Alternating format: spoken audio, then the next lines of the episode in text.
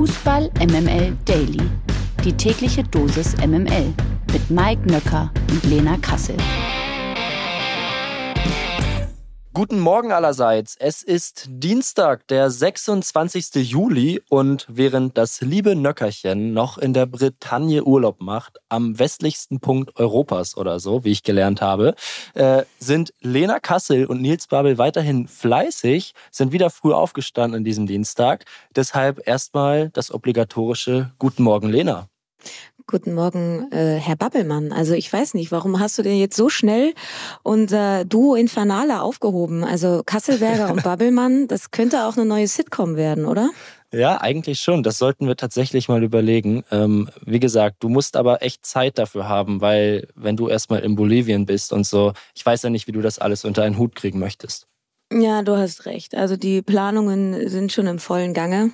Ähm, hab mir da mal ein bisschen was vom Jet Set Live von Nöckerchen, ein, paar, ein kleines Handbuch nahe äh, liegen lassen. Ne? Er ist ja dann mhm. schon auch sehr erprobt. Wir haben es ja mitbekommen. New York, Bretagne, Ibiza, Mallorca, wo der Typ überall war. Ne? Also von daher, äh, ja, die Planungen laufen, liebe Freunde. Bald Bolivien. Der Knaller des Tages. Offenbar bahnt sich gerade eine große Rückholaktion in der Bundesliga an. Unter anderem berichtet die Leipziger Volkszeitung davon, dass Timo Werner Chelsea verlassen und zurück zu RB Leipzig wechseln will. Bei den Sachsen kam der Nationalspieler vor seinem Wechsel vor zwei Jahren ja deutlich besser zurecht als bei den Blues. In der vergangenen Saison stand Werner nur in 21 Ligaspielen für Chelsea auf dem Platz. Dabei gelangen ihm auch nur vier Tore und eine Vorlage. Sein Vertrag bei den Londonern läuft allerdings noch bis 2025. Lena, würdest du Werner eine Rückkehr nach Leipzig nahelegen, vor allem so im Hinblick auf die WM im Winter? Ja, liegt natürlich schon ein Stück weit nahe, weil es zumindest wieder Bundesliga wäre, wo natürlich auch ein bisschen der mediale Fokus drauf liegt, ganz klar. Und dementsprechend würde er auch vermehrt ins, ähm, ja, ins Blickfeld von Hansi Flick rücken, ganz klar. Und die Frage ist halt wirklich, ob er dort die Spielpraxis bekommen würde, die er sich erhofft. Weil sie haben natürlich einen sehr, sehr, sehr breiten Kader, einen sehr qualitativ breiten Kader.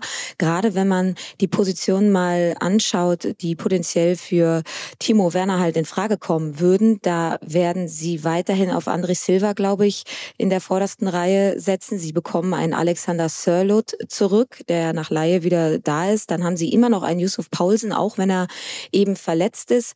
Kann mir aber ja natürlich auch Timo Werner um einen Stürmer herumspielend sehen. Ähm, Leipziger spielen oft mit so zwei Zehnern hinter einer Spitze.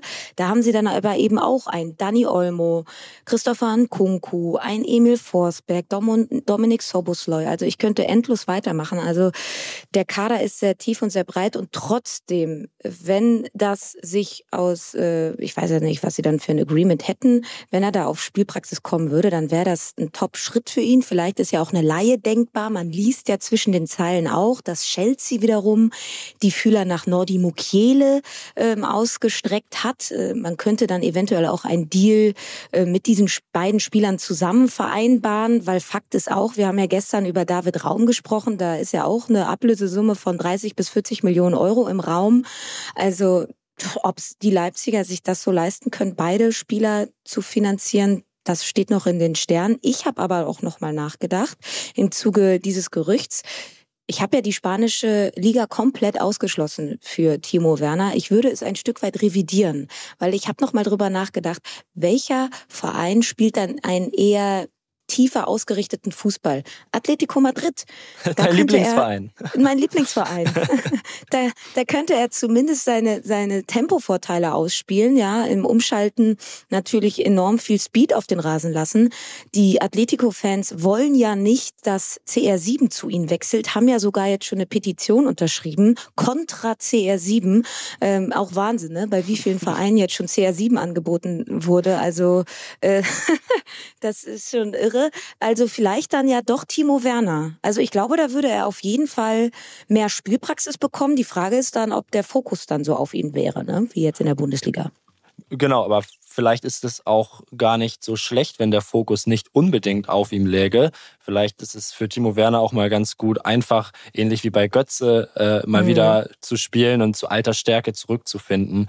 Äh, ich glaube ja persönlich, dass Mukiele nach Paris wechseln wird. Da sind die Gespräche schon sehr weit. Er soll so, sogar schon einen Medizincheck absolvieren und Daher wird vor allem die Finanzierung spannend. Ob Chelsea Werner nur ausleiht und Leipzig das dann auch machen möchte, ist fraglich.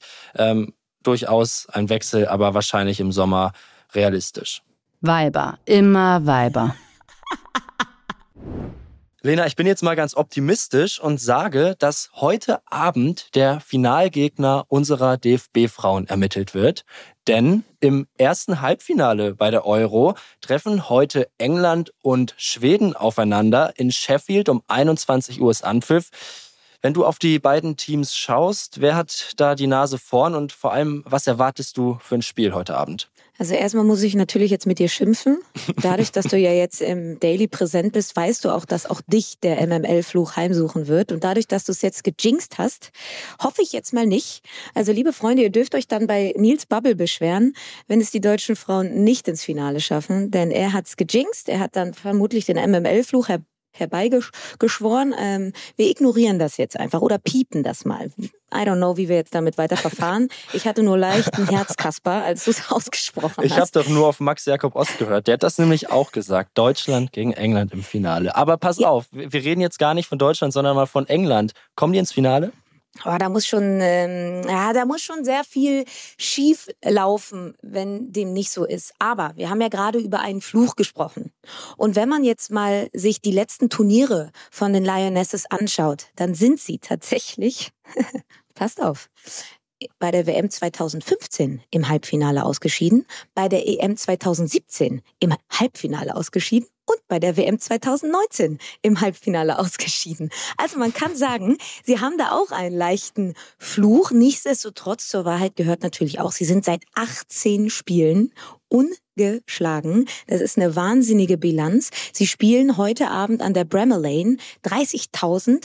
Das Stadion ist so eine Art Hexenkessel. Also ihr könnt euch die Stimmung in etwa vorstellen. Nichtsdestotrotz, die Schwedinnen könnten rein von ihrem Potenzial her, was sie da haben im Kader, sicherlich ein Partycrasher werden, auch wenn sie jetzt für mich persönlich in diesem Turnier noch nicht komplett überzeugend gespielt haben. Gerade offensiv hat mir zeitweise wirklich das Tempo gefehlt. Ähm, in den letzten Aktionen, sie hatten jetzt zum Beispiel gegen Belgien zwar 34 Torschüsse, aber haben eben erst in der Nachspielzeit ein knappes 1 zu 0 über die äh, Linie gebracht dann gegen Belgien. Also Chancenverwertung pff, äh, ist auf jeden Fall ausbaufähig. Also ich glaube, die Engländerinnen werden es machen, weil ich habe ja gestern auch schon von einem Momentum gesprochen und das sehe ich halt heute Abend auch eher auf Seiten der Engländerinnen. Dann schauen wir uns das heute Abend ganz in Ruhe an. Anpfiff der Partie ist wie gesagt um 21 Uhr und wir können das Spiel alle gemeinsam im ersten schauen. Die MML Gerüchteküche. Der VfB Stuttgart verliert wohl zeitnah einen echten Leistungsträger. Der Mittelfeldspieler Orel Mangala wechselt laut übereinstimmenden Medienberichten für 15 Millionen Euro zu Nottingham Forest. Der Premier League Aufsteiger hätte dann allein in diesem Transfersommer stolze 54 Millionen Euro für Spieler aus der Bundesliga ausgegeben. Vor Mangala wechselten bereits Taiwo Avoni, Musa Niakate und Omar Richards zu Nottingham und insgesamt beläuft sich, glaube ich, die Transferausgaben auf über 94 Millionen Euro. Das ist schon irre, Nils, oder? Das ist völlig irre, wenn man sich das mal anschaut. Das sind 90 Millionen Euro mehr, als der Bundesliga-Aufsteiger Werder Bremen in diesem Sommer bezahlt hat. Die liegen aktuell bei 4 Millionen und das ist natürlich gut begründbar durch den Investoren, den Nottingham hat und Werder eben nicht. Trotzdem ist das äh, ja aus meiner Sicht schon völlig bekloppt. Aber man muss dazu sagen, aus meiner Sicht, alle Spieler, die du gerade genannt hast, haben ein enormes Potenzial und mhm. können sich durchaus auch noch entwickeln. Vielleicht ist das ja am Ende doch kein Minusgeschäft für Nottingham Forest, sondern wer weiß, wo Avoni oder auch Mangala in zwei Jahren spielen wird. Ja, trotzdem irre, ne? Also genau der Investoreinstieg, den haben sie ja bei Werder Bremen auch überlegt, ja. Sie finden nur eben keinen, der finanzstark genug ist. In dieser Region ist halt eben nicht so viel. Deshalb müssen ja. sie eben auf relativ viele ablösefreie Spieler zurückgreifen, wie es eben ein Aufsteiger mit geringen finanziellen Möglichkeiten dann so macht, ne? Also Niklas Stark war ablösefrei, Amos Pieper war ablösefrei, Mitchell Weiser haben sie dann ähm, ablösefrei dann schlussendlich nach einer Laie verpflichten können. Also das ist dann aber eben auch vielleicht eine Transferstrategie, wenn du einen guten Trainer hast und das ist nun mal Ole Werner und eine gute Mannschaftszusammenstellung hast, dann kann das eben auch auf lange Sicht erfolgreich bleiben ne? Äh, werden, wenn du in der Liga bleibst. Absolut. Ähm, und jetzt eine Frage nochmal zu Mangala, der ja jetzt den VfB Stuttgart verlassen wird. Wie schwer wiegt der Verlust des Belgiers da aus deiner Sicht für den VfB? Ja, er war schon in der letzten Saison relativ häufig verletzt. Wenn er aber fit ist, ist ein absoluter Unterschiedsspieler. Ähm, wenn man jetzt auch bedenkt, dass der VfB eventuell auch ja noch Borna Sosa und Sascha Kalajdzic äh, verliert, dann bricht er eben schon ein Stück weit eine Achse auseinander. Borna Sosa in der letzten Kette, Orel Mangala, äh, der Mittelfeldstratege und vorne eben Sascha Kalajdzic.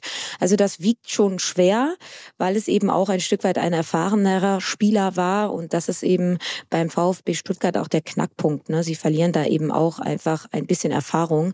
Und ja, ich bin sehr gespannt, ob sie das in dieser Saison ein Stück weit noch kompensieren können. Die Transferperiode läuft ja noch.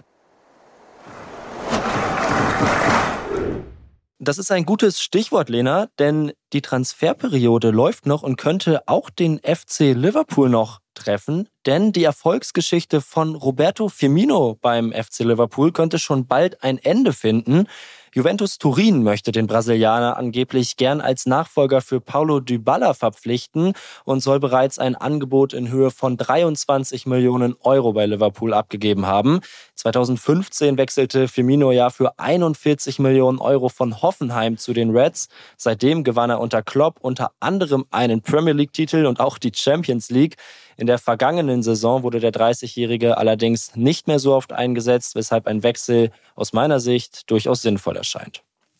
Ja, vor allen Dingen, also es ist halt ein springender Punkt, ob Liverpool weiter am 4-3-3 festhält oder ob Liverpool dadurch, dass sie jetzt eben Darwin Nunez haben, vielleicht doch auf ein 4-2-3-1 umstellen. Mhm. Und wenn sie auf ein 4-2-3-1 umstellen, dann kann ich mir durchaus vorstellen, dass Roberto Firmino eben doch noch da bleibt, denn mir hat er auf der Zehnerposition auch gerade bei Hoffenheim sehr, sehr, sehr gut gefallen. Also ich finde ihn da teilweise noch genialer als ähm, irgendwie in einem 4-3-3 auf der linken oder ähm, zentralen Position. Also davon hängt es ein bisschen ab. Und wenn man sich den Kader von den Reds mal anschaut, dann hat er auf dieser offensiven zentralen Mittelfeldposition dann auch nicht so viel Konkurrenz. Ähm, sie haben natürlich jetzt Fabio Cavallo verpflichtet von Fulham, der eben auch diese Position bekleiden könnte, aber er ist auch eben erst 19, also weiß man auch nicht, ob er das über eine komplette Saison so machen kann. Steht und fällt aber eben damit, welches System die Reds äh, in der neuen Saison spielen wollen. Bei Juventus ist es ähnlich. Da hat ähm, hätte Roberto Firmino vor ihm ein Dusan Vlaovic ähm, und er könnte eben hinter ihm spielen, auch als hängende Spitze sozusagen oder als Zehner sucht es euch aus.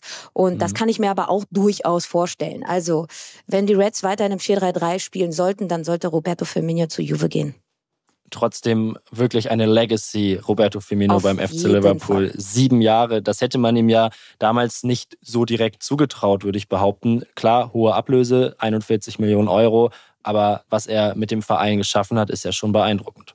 Ja, ich kann mich noch ganz genau an den Moment erinnern und ich habe damals auch mit einigen Leuten darüber gesprochen, so, what?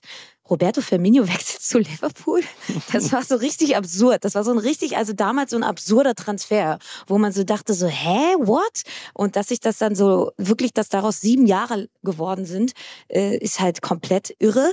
Und dass sie dann auch noch so erfolgreich geworden sind, ich sag mal so, das haben wir dem Jungen ja auch gegönnt, ne? Die Lage der Liga.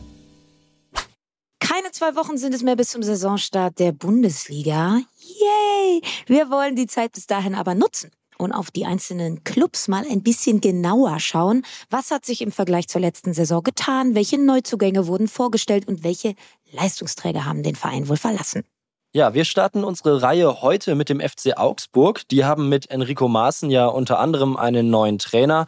Lena, du hast dir ja einige Gedanken gemacht. Was für ein Gefühl hast du knapp zehn Tage vorm Saisonstart beim FCA? Man muss ja in dieser Transferphase dann, die ja noch läuft, immer also ganz in Niko Kovac-Manier sagen, Stand jetzt. habe ich kein gutes Gefühl. Und ich habe auch schon meine kleine Kicker-Stecktabelle angefangen. Und wenn ich da jetzt mal so rechts neben mich schiele, dann habe ich tatsächlich den FC Augsburg auf dem vorletzten Tabellenplatz oh. gesetzt. Und das tut mir ähm, gar nicht so leid, wenn ich die vergangenen zwei Saisons äh, heranziehe, denn da haben sie einfach wirklich sehr destruktiven Fußball gespielt. Das hat keinen Spaß gemacht. Ja. Und äh, gerade Herausspielen von Chancen, Boxbesetzung, Spielfreude, viel Passivität. Ne? Man hat sich immer gefragt, wofür steht der FC Augsburg denn überhaupt? Ja? Und ähm, sie haben jetzt eben, wenn man auf, mal auf die Transfers guckt, sie haben dieses Tauschgeschäft gemacht. Gregoritsch ging zum SC Freiburg, dafür ist Ermedin Demirovic gekommen. Ein Stürmer, der mehr Körperlichkeit mitbringt, ein Stürmer, der aber nicht über sonderlich viel Tempo verfügt. Und wenn wir jetzt über den FC Augsburg der vergangenen Jahre reden, dann war er halt auch immer sehr tiefstehend. Also sie brauchen dann eigentlich auch Tempo in der vordersten Linie, um überhaupt irgendwie Torgefahr auszustrahlen. Jetzt haben sie auch einen neuen Trainer mit Enrico Maaßen.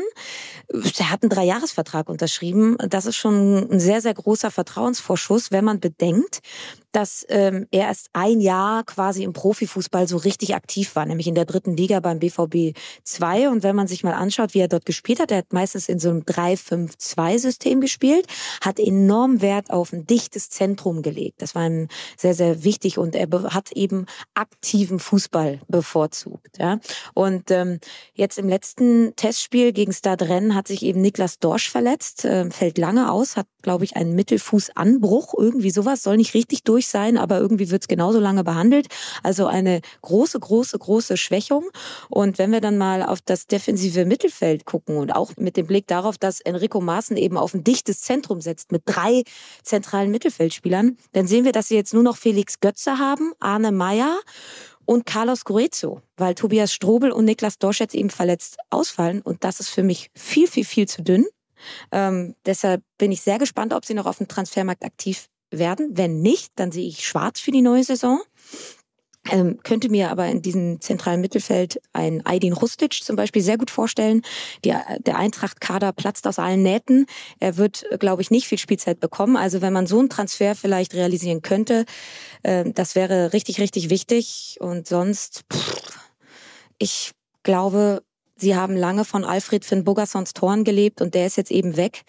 Und äh, ich glaube nicht, dass das ein Emedin Demirovic und auch kein Pepi stemmen können. Sollten wir dem MML-Fluch jetzt Glauben schenken, dann ist davon auszugehen, dass der FC Augsburg nächstes Jahr europäisch spielt. Äh, Bitte Lena. nicht.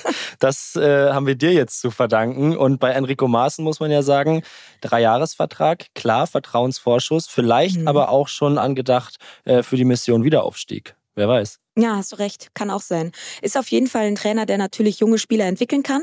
Das hat er eben beim BVB äh, bei der zweiten Mannschaft gezeigt. Und wenn man dann mal sieht, sie haben einen Reese Oxford, sie haben einen Ruben Vargas, auch einen Arne Meyer, ja, der ist erst 23, dann Udo Kai und und Pepi, Pepi erst 19 Jahre alt. Also sie haben schon auch junge Spieler, die ein großes Potenzial haben. Sie hatten bisher aber eben nicht die Trainer, die darauf gesetzt haben. Also vielleicht, ähm, und vielleicht dann auch positiv zu enden, könnte Enrico Maaßen dann aber auch eben genau der richtige Trainer zur richtigen Zeit sein. Gewinner des Tages ist Werder Brems Stadionsprecher Arndt Zeigler. Er wurde nämlich gestern vom DFB mit dem Fairplay-Preis ausgezeichnet. Zeigler hatte im Nordderby zwischen Werder und dem HSV am siebten Spieltag der vergangenen Zweitligasaison zur Abkühlung der extrem aufgeheizten Atmosphäre beigetragen. Was war passiert, als Marvin Duksch für die bereits dezimierten Bremer per Freistoß zum vermeintlichen 1 zu 1 traf? Der Treffer jedoch nicht zählte, weil sich Teamkollege Mitchell Weiser in die Mauer gedrängt hatte, hatte Stadionsprecher Zeigler nach DFB-Angaben die Regel sachlich erklärt und es so geschafft, die aufgebrachten Werder-Fans wieder zu beruhigen. Lena, das ist doch eine verdiente Auszeichnung für Arndt Zeigler, oder nicht? Auf jeden Fall. Was wären wir alle ohne Anzeigler? Dann würde es keine Zeiglers wunderbare Welt des Fußballs geben, es würde nicht das Kacktor geben und so weiter und so fort. Deshalb für mich generell schon immer gewesen ein Gewinnertyp Anzeigler. Vollkommen zu Recht, dass er jetzt auch endlich einen Preis bekommen hat. Anzeigler ausbauen. Der soll übrigens auch mal zu Gast hier sein, fällt mir gerade auf. Du weißt ja, Nils, wer das in die Wege leitet. Du bist äh, Praktikant, Redakteur, Chefredakteur und jetzt ja auch Podcast-Host. Also leite das mal in die Wege. Fang du nicht auch noch an mit diesem Praktikantending. Ich habe schon Probleme mit dem Finanzamt deswegen. Also äh, Vorsicht. okay, dann halte ich jetzt besser meinen Mund und das soll es dann auch für heute gewesen sein. Heute Abend, nicht vergessen, das erste EM-Halbfinale England gegen Schweden. Das wird, glaube ich, richtig geil. Solltet ihr auf jeden Fall anschauen. Und das waren dann heute Lena Kassel und Nils Babbel für Fußball MML. Ciao, ciao. Tschüss. Dieser Podcast wird produziert von Podstars bei OMR.